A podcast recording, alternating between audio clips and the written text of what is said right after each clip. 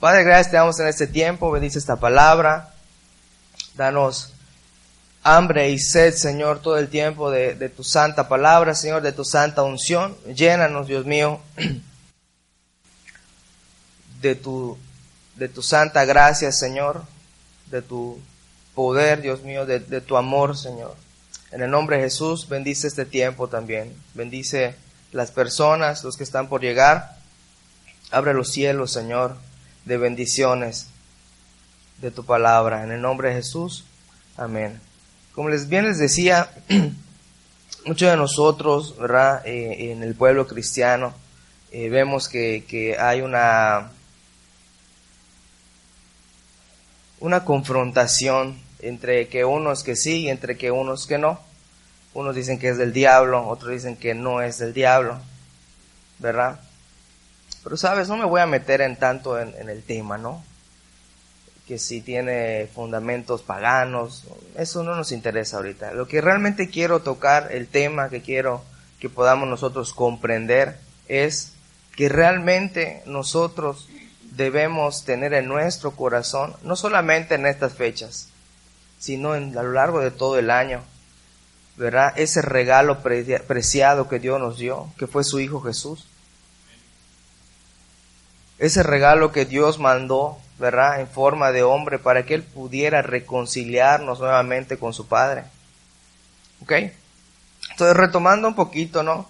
Muchos de, muchos de, nosotros, yo estaba haciendo memoria, que antes, en mi vida, antes de Cristo, ¿verdad? Cuando yo era pequeño, de, edad, eh,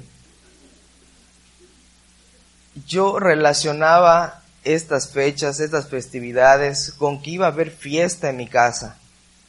Y esa fiesta representaba, ¿verdad? Porque nosotros vivíamos en la tercera casa antes de llegar a la esquina. En la esquina había un señor que tenía su agencia y ese señor vendía pues los cartones de, de bebida, ¿no?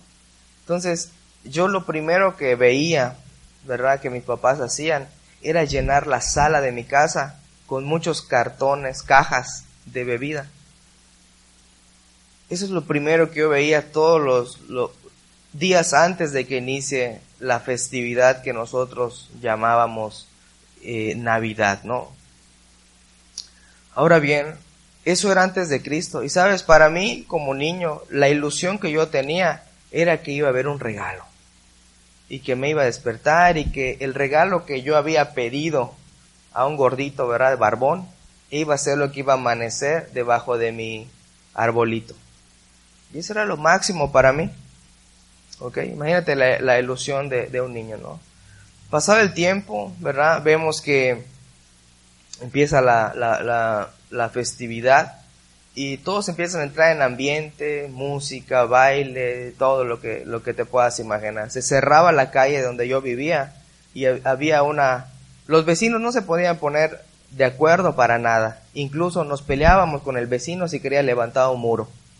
Pero para la festividad esa que te estoy platicando, hoy hasta cerraban la, la, calle, todos se ponían de acuerdo. Qué, qué increíble, ¿no? Entonces, era, era algo increíble, ¿no? Todo el mundo sacaba la mesa a la, a la calle y tú como chiquito andabas corriendo de aquí para allá, tirando bombitas y bueno, un relajo, ¿no? Y, y hasta cierto punto era bonito, era padre, ¿no? Porque malamente mi concepto de familia era eso, que cada quien esté afuera tomando, todos conviviendo y todo, cada quien haciendo lo que quiera. Pero realmente cuando nuestra familia se empieza a destruir, nada de lo que habíamos visto o lo que habíamos compartido podía restaurar esa fractura que había entre nosotros como familia. Y solamente Cristo fue el único que pudo restaurar nuevamente la relación de mis padres y de nosotros como hijos con nuestros padres. Ahora bien, cuando nosotros llegamos a los pies del Señor a, convertirnos a, Cristo, el primer, la primera Navidad, la primera festividad que mi papá pasó sobrio, la pasamos en mi casa. Y sabes que los vecinos decían, oye, ¿qué onda? ¿Qué pasa aquí? ¿No? Y a veces llegaban el, el, que vivía unas cuantas casas con una botella, oye, ven acá, este, Armando, ven, quiero platicar contigo. Y decía, no, si tú vienes así, no, no te puedo atender. Oye, ya te volviste un pesado, que no sé qué. Y bueno, poco a poco se fueron alejando, ¿no? Recuerdo que esa primera Navidad que estuvimos en la casa, varios hermanos fueron a mi casa. Y sabes, ese día había, teníamos allá un, estéreo que era nuevo. No sé si ustedes se acuerdan de los discos. Ahorita ya no, ya no se usa casi. Pero los discos, y pusimos un disco cristiano, ¿verdad? Donde hay una canción que se llama Victoria. ¿Se acuerdan? Victoria, la victoria mía es. Victoria, la victoria mía es. Bueno, esa. Y me acuerdo que pusimos esa canción, esa canción. Y en ese momento en la sala de mi casa nos pusimos a danzar Victoria. Lejos ahí de echar un baile, ¿verdad? Nosotros nos pusimos a danzarle a Dios por la victoria que habíamos tenido de estar una Navidad en familia realmente como debía ser. Ahora bien, es bonito recordarlo, es bonito todo. ¿Y sabes qué? Yo quiero recordarte esto en este tiempo. Hemos tenido un año muy difícil. Hemos tenido un año sumamente complicado todos nosotros. Hemos tenido derrotas. Hemos tenido victorias. Hemos tenido desánimos. Mas sin embargo, voltea al que tienes a un lado y mira, seguimos aquí. Dile, dile, oye, ánimo, Dios está contigo. Ánimo, Dios está contigo, Dios está con nosotros. Hemos tenido un, año sumamente complicadísimo. Ahora, no, no quiero que, entremos en el chip así, pobre de mí, pobre de mí, no. Quiero que veamos que a pesar de todo lo que hemos pasado, Dios ha permanecido con nosotros. Dios ha sido fiel con nosotros. Dios ha cumplido su promesa de estar siempre con nosotros, como dice Mateo 28. Yo voy a estar con ustedes hasta el fin de los tiempos. ¿verdad? Ahora bien, dice la palabra en Lucas, ¿verdad? En el libro de Lucas, en el, en el capítulo 1, en el versículo 26, dice que allá estaba la anunciación. Y eso es lo que realmente nosotros estamos celebrando. De hecho, la palabra Navidad viene del latín natividad, que quiere decir nacimiento o eh, natalicio, que quiere también decir eh, el recordatorio importante de algo que aconteció en esta fecha. Y eso que aconteció en esta fecha fue el nacimiento de nuestro Salvador. Amén. Lucas 1:26 dice que al sexto mes el ángel Gabriel fue enviado por Dios a una ciudad de Galilea llamada Nazaret, a una virgen desposada con un varón que se llamaba José de la casa de David. Y el nombre de la virgen era María. Y entrando el ángel en donde ella estaba, dijo, Salve, muy favorecida, el Señor es contigo, bendita tú entre las mujeres. Mas ella cuando le vio, se turbó por sus palabras y, pensaba que y pensaba qué salutación sería esta. Entonces el ángel le dijo, María, no temas, porque el, pero María, no temas porque has hallado gracia delante de Dios. Y ahora concebirás en tu vientre y darás a luz un hijo y llamarás su nombre Jesús. Este será grande y será llamado Hijo del Altísimo. Y el Señor Dios le dará el trono de David su padre y reinará sobre la casa de Jacob para siempre. Y su reino no tendrá fin. ¿Verdad? Entonces fíjate, Aquí, aquí inicia todo, todo por lo cual nosotros debemos estar todo el tiempo con una esperanza. Aquí inicia todo. Desde el momento en el cual Dios fue, donde el ángel fue enviado por Dios para anunciarle las buenas nuevas.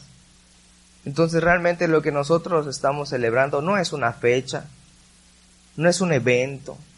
Realmente lo que nosotros estamos celebrando es el nacimiento de Cristo, ¿verdad? Que nos vino a salvar y más que nada el nacimiento de Cristo en nuestro corazón. Amén. El nacimiento de Cristo en nuestro corazón. Recuerda cuando recién te convertiste. Ah, dice Apocalipsis 3:20, apúntalo. He aquí, dice, yo estoy a la puerta y llamo. Si alguno viene a mí y oye mi voz, ¿verdad? Y abre la puerta, entraré a él y cenaré con él y él conmigo. Y ese versículo es uno de los versículos que se tocan cuando uno se le presenta el Evangelio, ¿verdad? Así que es algo que debe ser una bandera en nuestra vida. Todo el tiempo Dios está tocando a la puerta de nuestro corazón, ¿verdad? Por eso que les decía, hemos tenido un año muy difícil, mas sin embargo Dios no nos ha abandonado. Dios ha estado ahí con nosotros siempre fortaleciéndonos. Incluso cuando hemos estado, creo que en el momento que peor hemos estado, es cuando Dios más cerca ha estado de nosotros. En el momento en el cual decimos, ¿sabes qué? Ya no doy ni un golpe más. En ese momento es cuando nosotros, de verdad, siempre ha venido una palabra efectiva y en ese momento decimos, no puedo, tengo que seguir. ¿Y sabes quién es? Es Dios. Ese mensaje que te llegó oportunamente, que te lo mandó un hermano, o ese mensaje que te mandó el pastor, o ese mensaje que tú leíste en algún lugar, que te dio nuevamente esperanza, o esa alabanza que tú escuchaste, en ese momento Dios movió todo para que tú puedas leer o escuchar lo que te dio nuevamente esperanza. Entonces, por lo tanto, podemos entender que Dios permanece con nosotros. Dios está con nosotros. Dile a la persona que tiene a su lado, oye, cobre ánimo tu corazón, Dios está con nosotros. Y sabes, no hay nada, nada más gozoso, no hay nada más increíble que nosotros como cristianos podamos tener que podamos entender realmente el sacrificio de Dios en la cruz. Y sabes, entenderlo no es solamente decir, ah, sí murió por mí, qué bueno, y, yo estoy agradecido, ¿no? Entenderlo realmente en nuestro corazón es poder dar el valor verdadero que es la sangre de Cristo. la sangre de Cristo es el regalo, ¿verdad? La redención de nuestras vidas al pecado. Es por eso que nosotros en ese momento, cuando tuvimos nuestra primera Navidad y mi papá la pasó sobrio y nosotros estuvimos bien en familia, le pudimos danzar a Dios victoria. Porque vimos la victoria de Dios sobre, sobre el pecado, vimos la victoria de Dios sobre la maldad que estaba en nuestra casa y muchas maldiciones se rompieron ese día. Y cada, cada, cada día, eh, no por la fecha, sino lo que simboliza cada día del nacimiento de Cristo, ¿verdad? Que sabemos que no es esta fecha. Los estudiosos dicen que todavía no se ha definido bien. Pero el valor que nosotros debemos darle es el nacimiento de Cristo quiere decir la victoria sobre el pecado, la victoria sobre la muerte, que es lo que estamos disfrutando muchos de nosotros. El hecho de que estemos en casa con, con nuestra esposa, con nuestros hijos, esa es la victoria realmente que nosotros tenemos, ¿ok? Olvídate del pinito, del gordito, barbón, que, es una mentira también. Mejor, oye, vamos a, alzar la mirada a los cielos y darle gracias a Dios por enviar a su Hijo a rescatarnos de nuestra vana manera de vivir, ¿ok? Entonces acá vemos que aquí inicia, desde ese momento inicia realmente nuestra, nuestra, nuestra, nuestra esperanza desde el momento que Dios envió a su Hijo a esta tierra para que nosotros podamos ser nuevamente eh, reconciliados con Él.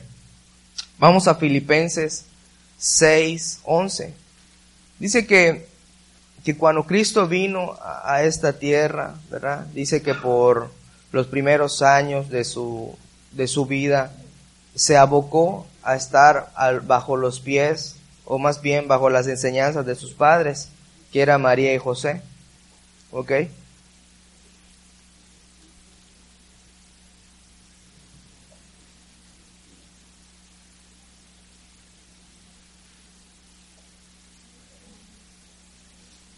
Dice entonces Filipenses 2 en el 6.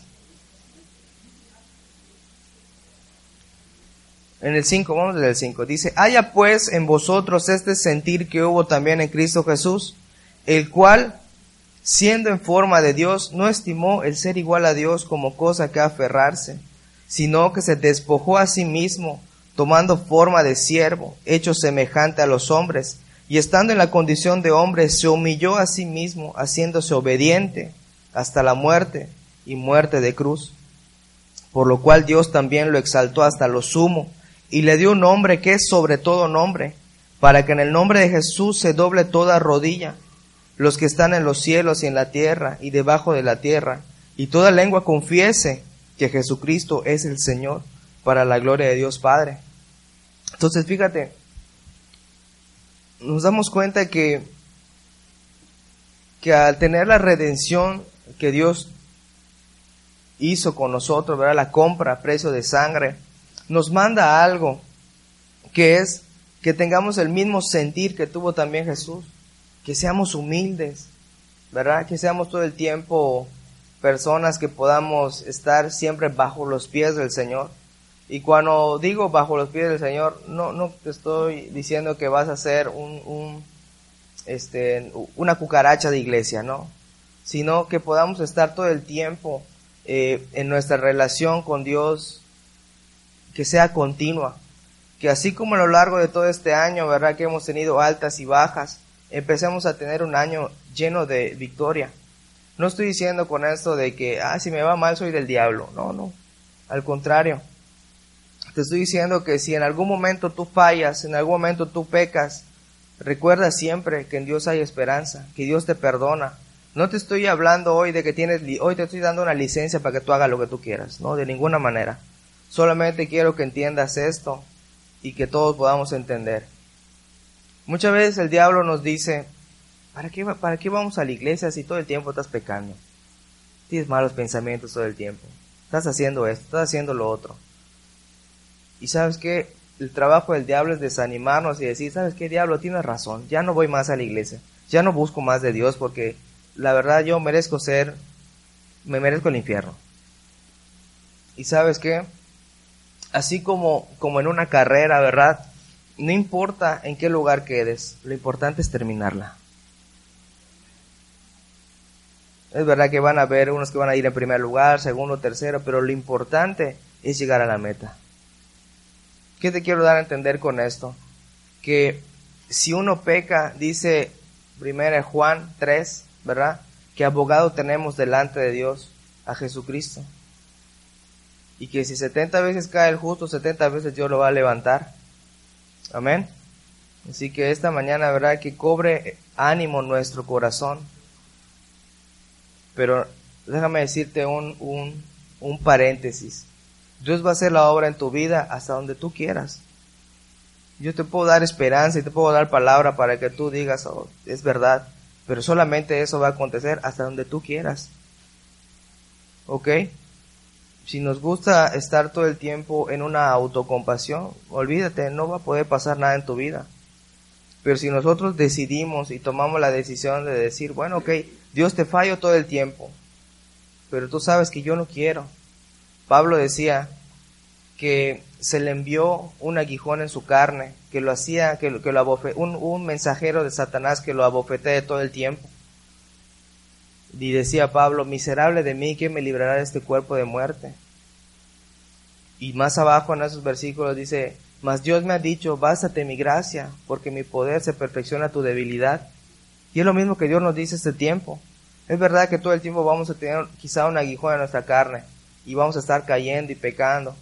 Pero Dios dice, bástate mi gracia, que mi poder se va a perfeccionar tu debilidad. Amén. Hasta donde nosotros queramos. ¿Ok? Así que bueno, que esta mañana sea algo que nos dé esperanza. Y esa esperanza es que Cristo vino a restaurar nuevamente su relación, ¿verdad?, con nosotros. Ahora bien, en estas fechas vemos que que la gente está súper... Si tú llegas a ir al centro de la ciudad en ese momento, no hay ni para dónde moverse. Porque todo el mundo ahorita está haciendo las compras de, de pánico, ¿verdad? Este, muchas de las compras son innecesarias, ¿verdad? Solamente se compra una deuda de gratis, ¿verdad? Y bueno, no, no, es el punto de la economía, sino el punto es que mucha de esa gente no entiende el verdadero significado que es el nacimiento de Jesús. Hay otra gente también, yo me acuerdo que allá cuando iba a visitar a, mis tías, había una señora que tenía una tienda que era muy, muy religiosa, ¿no? Eh, recuerdo que agarraba su muñequito y le ponía hasta un clean bebé y ese día que era supuestamente el 24, ¿no? Le pasaba un trapito húmedo porque lo estaba bañando y lo vestía y se lo llevaba a la iglesia ¿no? Y después lo regresaba, lo asentaba y ahora sí vamos a tomar, ¿no? Así era, así era. Entonces, nos damos cuenta que muchas veces está mal enfocado esta, esta situación y, y, tal vez nos dé un poco de risa, pero sabes que si tú recuerdas un poquito, en esas mismas estábamos todos nosotros. Buscábamos solamente la manera de, de embriagarnos o, o hacer cosas que satisfagan nuestra necesidad carnal antes de realmente dar el valor que, que merece, ¿no? ¿Ok?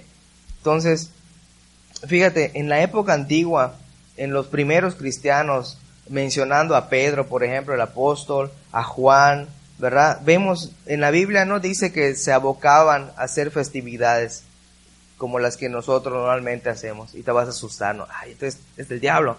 No, no, no, no es del diablo, cálmate, déjame te explico. Ellos no se abocaban a, a llevar a cabo estas festividades, ellos estaban enfocados en llevar las buenas nuevas. Amén.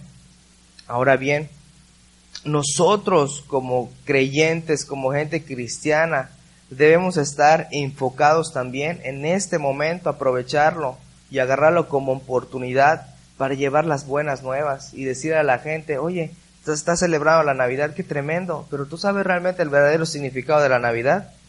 No, pues, ¿qué son? Regalos, alegría, esperanza. Sí, pero ese regalo y esa esperanza es Cristo Jesús. Es el nacimiento de nuestro Salvador. ¿Verdad? Eso es realmente eh, eh, lo que nosotros como, como creyentes debemos abocarnos a llevar las buenas nuevas, a estar todo el tiempo proclamando, ¿verdad? Que la, la gracia de Dios se derramó sobre nosotros, ¿ok? Dice, eh,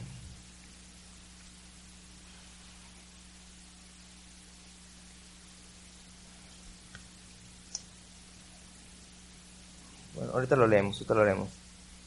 Filipenses 2.6, ya lo leímos, ¿verdad? Ok, ok.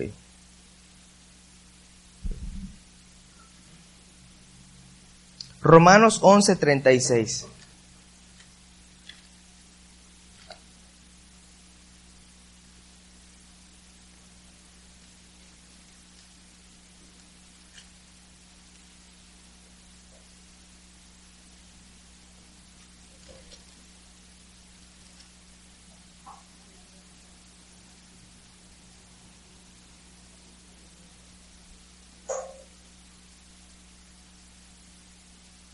Dice la palabra que, que, que por, por Él, para Él y para Él son todas las cosas. A Él sea la gloria por los siglos de los siglos.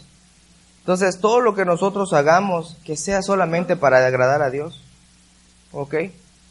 Entonces, incluso lo que nosotros podamos hacer en casita, lo que nosotros podamos hacer en donde nos movamos, que todo sea para agradar a Dios. Y sabes, cuando,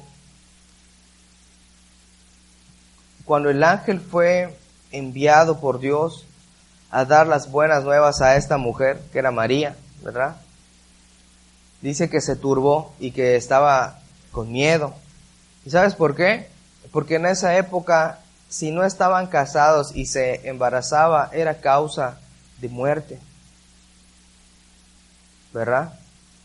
Era causa de muerte mas sin embargo, fíjate y ponerte un poquito en el lugar de este, de este hombre, José, ¿no? Pues en estas épocas que te llegan a, que te llega a decir alguien eso, oye, tú me engañaste. No, no te creo lo que tú me acabas de decir, tú me engañaste, estuviste con alguien y, y, tú me vas a dar un hijo que no es mío, ¿no? Y la, y la dejas, ¿no? Más vemos que, que este varón, siendo temeroso de Dios, dice que en un sueño le habló Dios le dijo, no temas, ese, ese, ese bebé que viene en camino es el que va a salvar al mundo.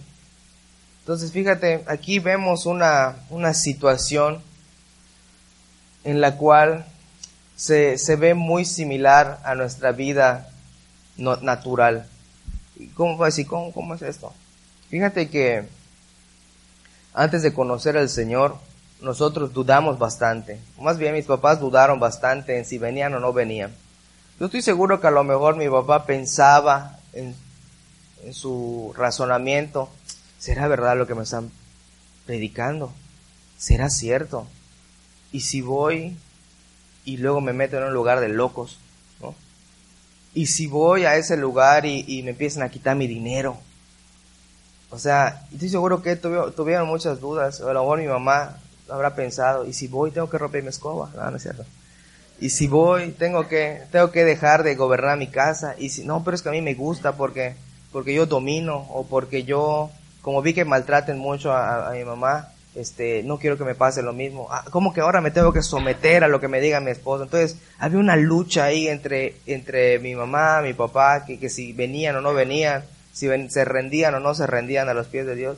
Y si te das cuenta, a lo mejor esta persona, José, ¿verdad? Tuvo esa misma situación. Hago, no lo hago. La tomo como, como mujer, no la tomo como mujer. ¿Es real lo que me está diciendo? ¿Será que comí mucho frijol antes de, de, dormir y tuve un, un, un sueño, ¿qué, está pasando? ¿Ok? Y toda esa duda que mis papás tenían, era ahí el mismo diablo que metía esa, esas dudas para que Cristo no pudiera nacer en sus corazones. Y a lo mismo le pasó a esta persona. Imagínate que hubiera dudado, se hubiera cumplido el propósito de Dios. Tuvo que ser valiente. Y cada uno de nosotros en su momento tuvo que ser valiente también para dejar que Cristo nazca en su corazón. ¿verdad? Dice que el proceso por el cual Jesús tuvo que pasar cuando estaba en el vientre fue una lucha, porque como venía la anunciación, y eso te lo vamos a leer en, el Antiguo Testamento desde Isaías, ya venía la, anunciación de que iba a venir un rey a, salvar a su pueblo, eh, pues todos estaban erizados y empezaban a hacer un censo, empezaban a contabilizar, ¿dónde va a venir? ¿Dónde va a venir? Para que cuando nazca lo matemos. Y hubo una persecución y viene la matanza de los niños, viene la persecución buscando a, Jesús para que lo, lo mate. Es lo mismo que acontece en nuestra vida cristiana.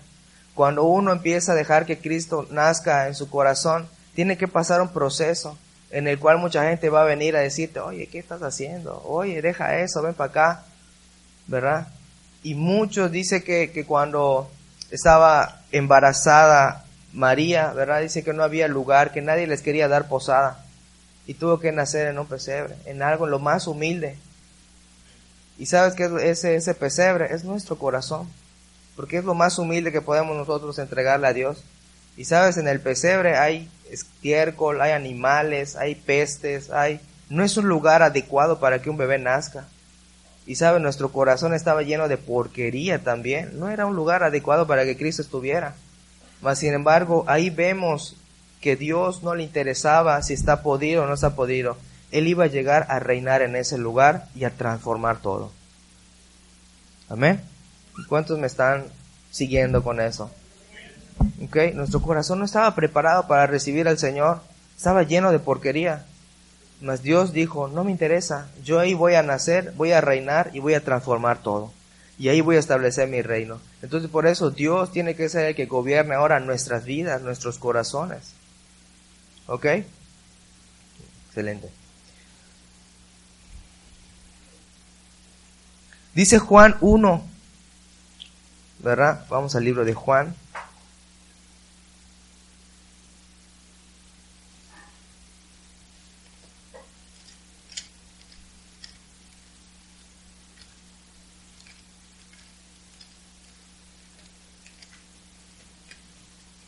Juan 1. ¿Están ahí?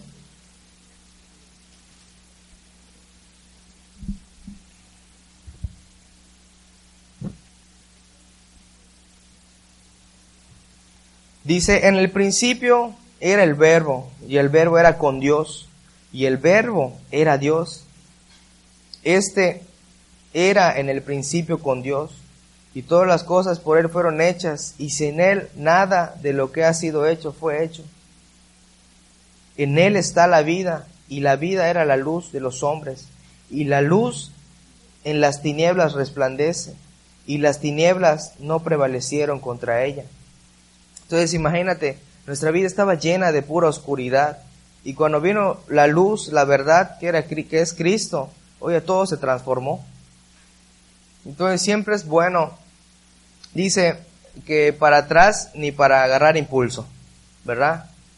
Pero eso quiere decir que no vayas nuevamente ahí a la cantina, Que no vayas nuevamente, ah, voy a recordar mis épocas pasadas para que yo no vuelva atrás. Voy a un centro de baile de mujeres malas. Para, para que me acuerde cómo era y ya no me gusta, ese es pecado. No, no a eso me refiero. Sino que nuestra mente y que nuestro corazón siempre recordemos lo impíos que éramos y las maldades que le hacíamos a nuestras esposas. ¿Verdad? Y que toda la maldad que nosotros pudimos hacer a nuestros hijos también, lo, la podamos restituir. ¿Cómo, la voy a restituir, pastor? ¿Le voy a comprar sus tenis de dos mil pesos ahora? No.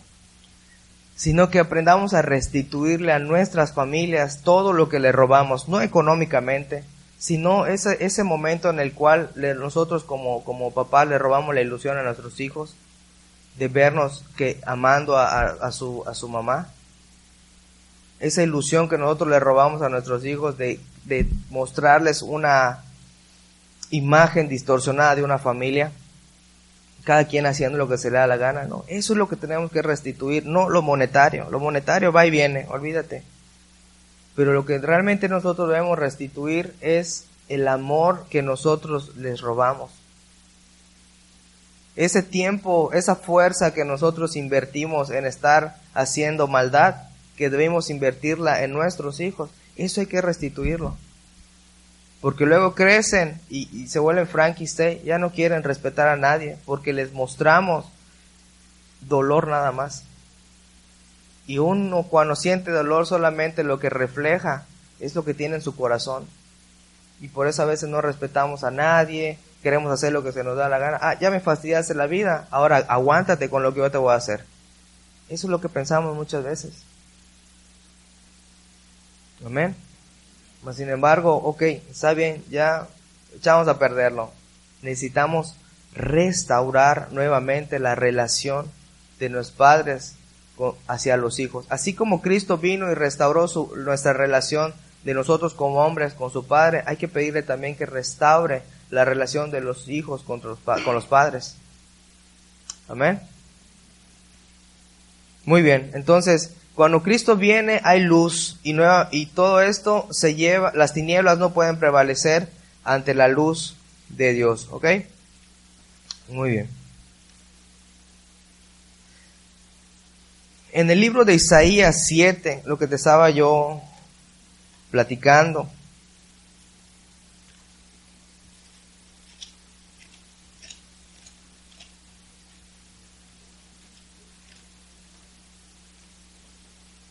Siete.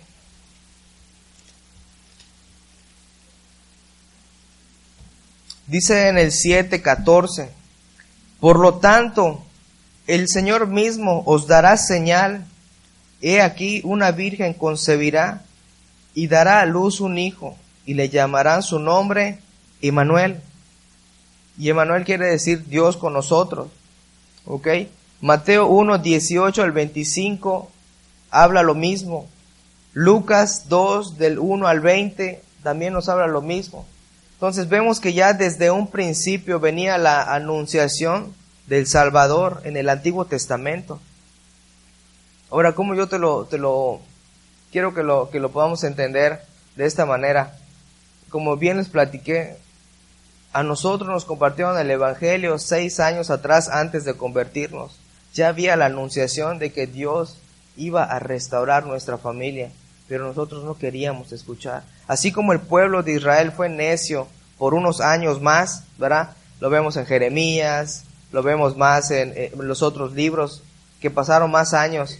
Ya venía la anunciación desde Isaías y pasaron, no sé, 70 años más, 80 años más de una rebeldía y no querían escuchar. Y estuvo en silencio Dios por un tiempo hasta que envió a su Hijo nuevamente.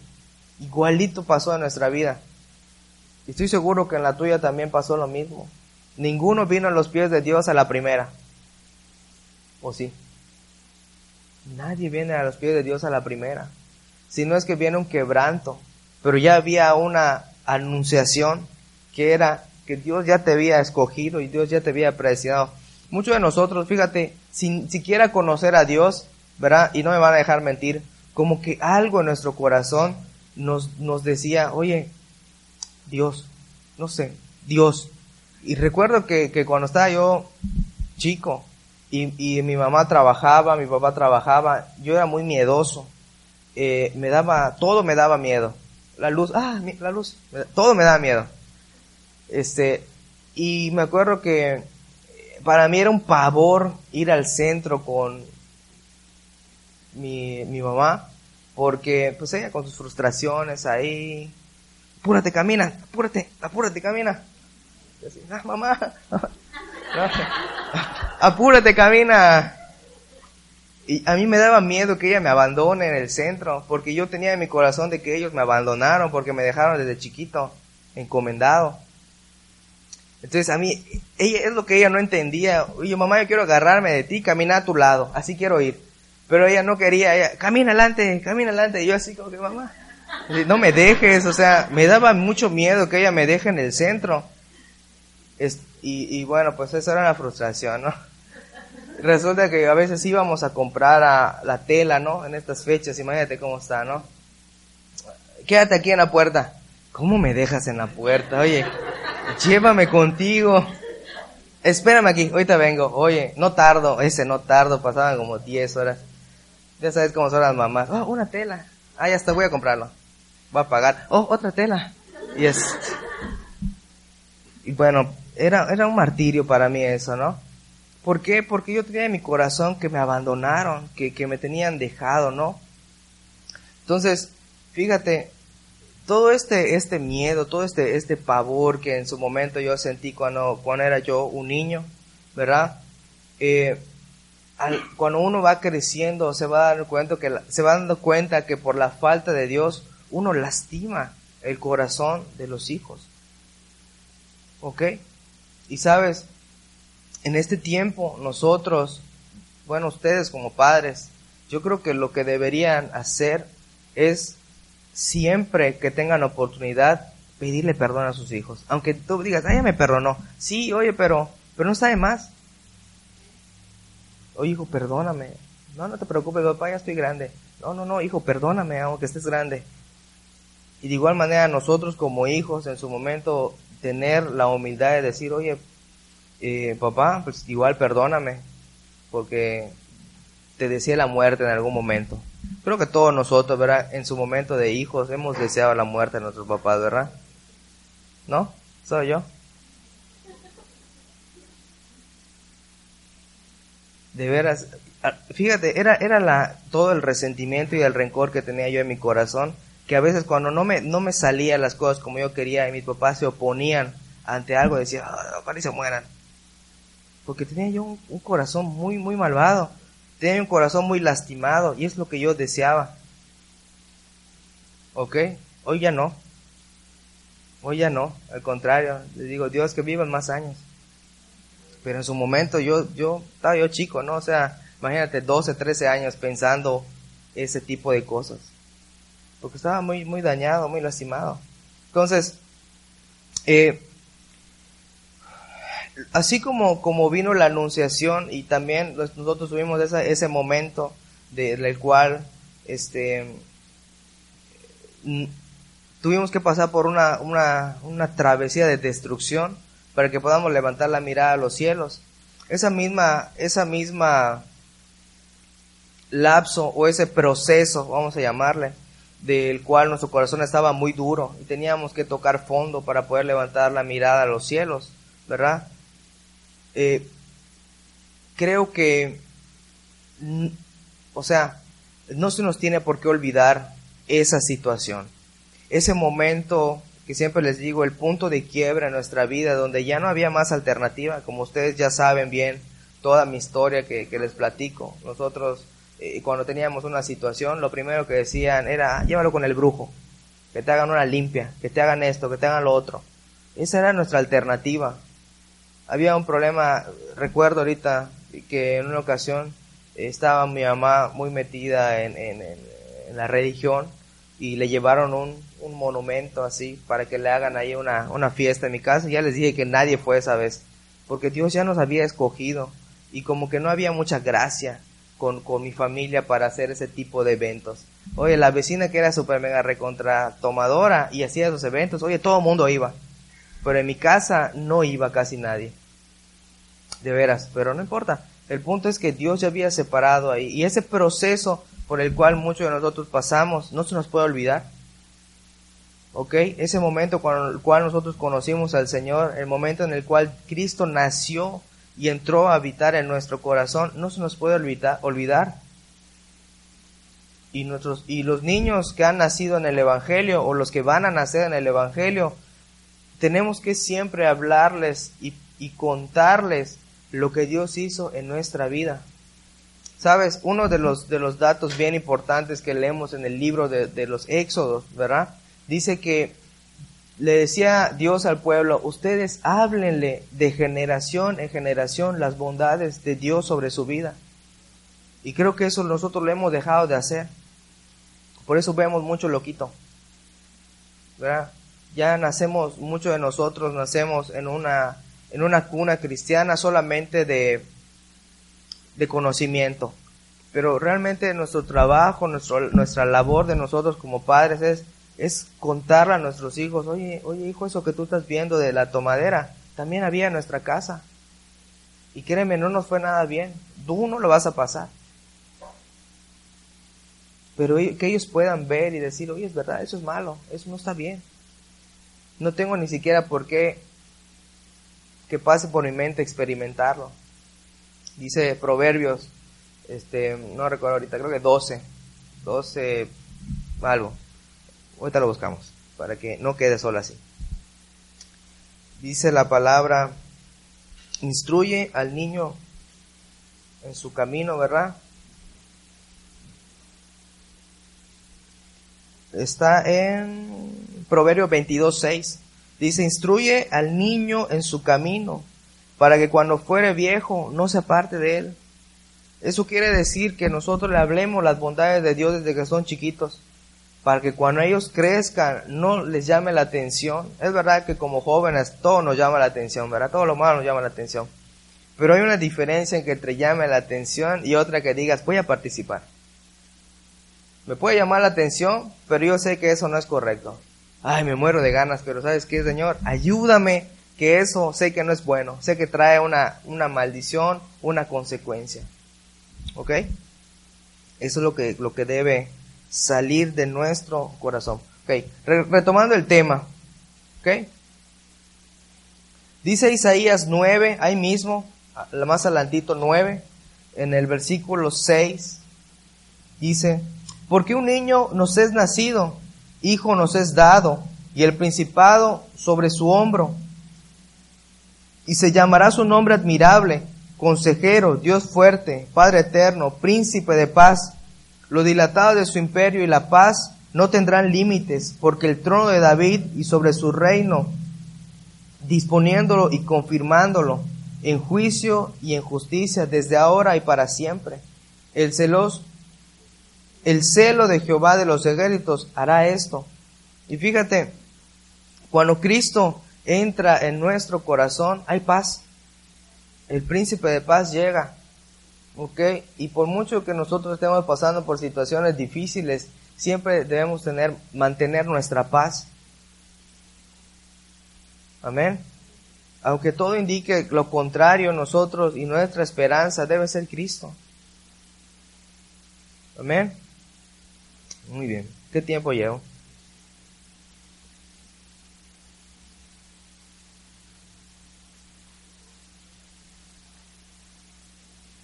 Gracias. Muy bien. Mateo 1, 21, 23, ¿verdad? Lo pueden apuntar. Y ahí vamos a ver el motivo por el cual ¿verdad? Si, si, escuchas alguna vez que alguien te dice, la verdad, hermano, no me siento motivado. Bueno, ok, ahí le puedes dar un versículo ahí para que se motive.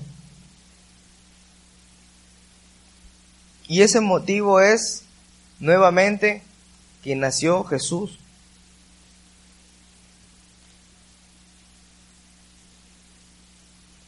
Acabamos de leer eso, mira. Dice, y darás a luz un hijo y lo llamarás Jesús, porque él salvará a su pueblo de sus pecados. Todo esto aconteció para que se cumpliese lo dicho por el Señor por medio del profeta cuando dijo, He aquí una virgen concebirá y dará luz un hijo y llamará su nombre Emanuel, que traducido es Dios con nosotros. Eso lo leímos en Isaías. ¿Se acuerdan? Tal cual, textual, así se citó nuevamente. Entonces, cada vez que venga alguien te diga, ¿sabes que No me siento muy motivado. Bueno, creo que la mayor motivación es que Cristo nació y vino a salvarnos de nuestro pecado. Ya.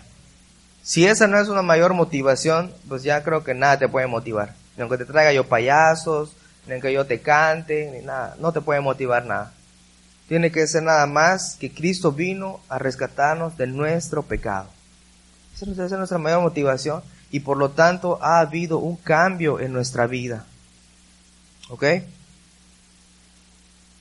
Así que estas, estas fechas, este tiempo, esta festividad que se está, que vemos que hoy en día la, lo secular lo celebra y también pues quizás nos pueden estar viendo gente que a lo mejor puede decir, no, yo no celebro eso porque tiene fundamentos paganos. Bueno, está bien, no hay ningún problema. No pasa nada. Pero lo que sí quiero que podamos entender este tiempo es que realmente nosotros, no solamente en estas fechas, sino a lo largo de toda nuestra vida cristiana, debemos estar todo el tiempo celebrando las bondades de Dios sobre nuestra vida. El nacimiento de Cristo en nuestro corazón, en nuestra vida, en ese lugar que estaba podrido nuestro corazón, que Dios lo ha transformado y lo sigue transformando día con día. ¿Cuántos están, cuántos me, están siguiendo en lo que estamos compartiendo. ¿Ven? Dice Efesios 1, perdón, 2, del 1 al 10, ya vamos rápido ahí.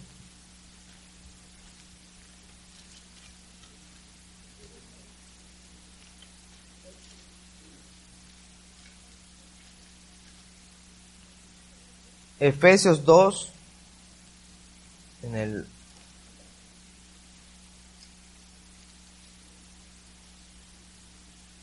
Dice, y Él os dio vida a vosotros cuando estabas muertos en vuestros delitos y pecados, en los cuales anduvisteis en otro tiempo, siguiendo la corriente de este mundo, conforme al príncipe de la potestad del aire, el espíritu que ahora opera en los hijos de desobediencia, entre los cuales también todos nosotros vivimos en otro tiempo, en los deseos de nuestra carne, haciendo la voluntad de la carne y los pensamientos, y éramos por naturaleza hijos de ira, por lo mismo que, que los demás, pero Dios, que es rico en misericordia, estando con nosotros muertos en nuestros pecados, nos dio vida juntamente con Cristo, porque por gracia sois salvos, y juntamente con Él nos resucitó, y asimismo nos hizo sentarnos en lugares celestiales con Cristo Jesús, para mostrar en los siglos venideros la abundancia de sus riquezas, de su gloria, en su bondad para con nosotros en Cristo Jesús. Porque por gracia somos salvos por medio de la fe. Y esto no es de nosotros, pues es un don de Dios. No por obras, para que nadie se, se gloríe.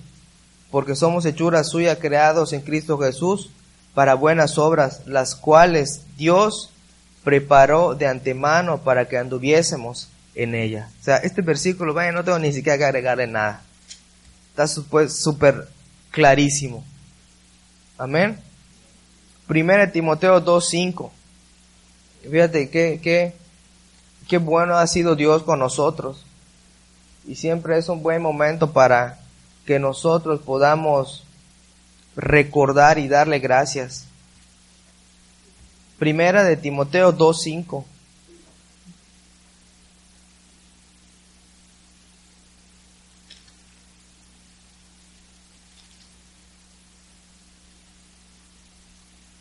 Porque hay un solo Dios y un solo mediador entre Dios y los hombres, Jesucristo hombre, el cual se dio a sí mismo en rescate por todos, de lo cual se dio testimonio en su debido tiempo. Amén. Así que cuando escuchas allá que te dicen que, que no, no, todas las religiones te llevan al, al cielo, olvídate, no. Solamente podemos ir delante de Dios con el único mediador. No dice otra persona aquí, ¿verdad? Aquí dice que es Jesucristo. No dice que es Buda, no dice que es Krishna, no dice que es este la Madre Teresa de Calcuta, no, dice Jesucristo, ¿ok? Así que si alguien te sale con un cuento chino, tú sal, salte mejor con la Biblia y se lo dices. ¿Ven?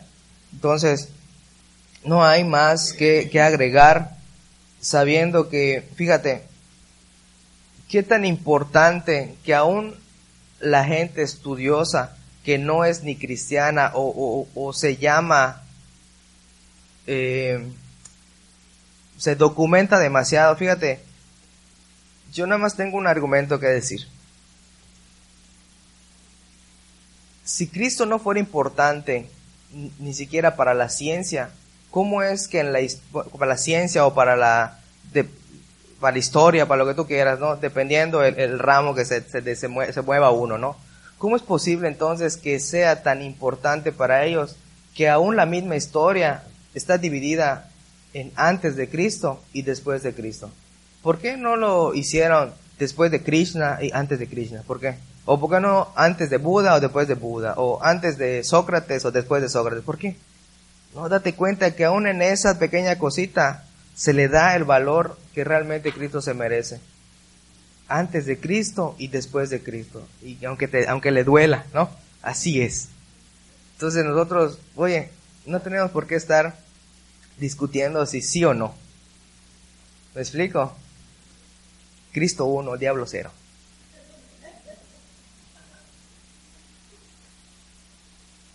Y por último, Juan 14, 6, ya para que ya terminemos con esto.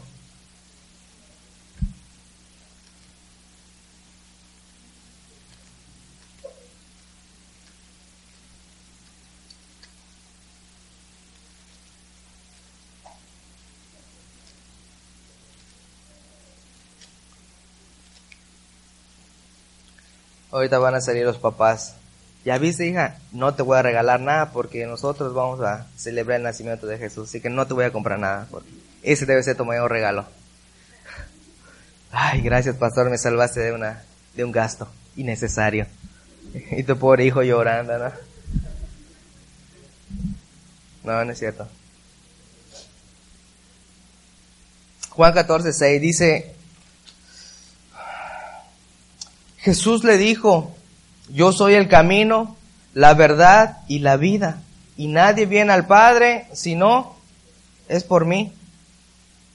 Si me conoces, también a mi Padre conoce, y desde ahora le conocéis porque me has visto a mí. Y como siempre, dice que hay uno que siempre ahí no, termina de creer. Dice Felipe, dijo, muéstranos Señor al Padre y nos bastará. Jesús le dijo, tanto tiempo hace que estoy con vosotros y no me has conocido, Felipe. El que me ha visto a mí, ha visto al Padre. ¿Cómo pues me dices tú, muéstranos al Padre, y no crees que yo soy el Padre y el Padre en mí? Las palabras que yo hablo, no las hablo por mi propia cuenta, sino que el Padre que mora en mí, Él hace la obra. Y así que si, el Padre hace la obra en Cristo y Cristo está en nosotros, Él va a hacer la obra. ¿Ok? Solamente hay que dejar que Él nazca en nuestro corazón. Amén. Muy bien. Solo una persona vino a la iglesia hoy. Solo uno dice amén.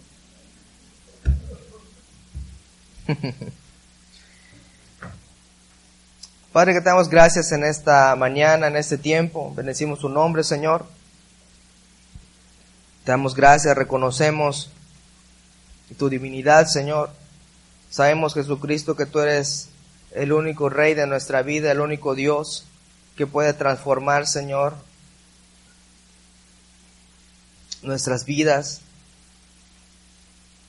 Damos gracias, Señor, porque tú has sido bueno, nos rescataste y escogiste, Señor, un pesebre, un lugar no apto para que naciera un, un bebé. Y escogiste nuestro corazón, Señor, que estaba lleno de porquería. Mas, sin embargo, tú llegaste a reinar, Señor, a transformar y a cambiar todo.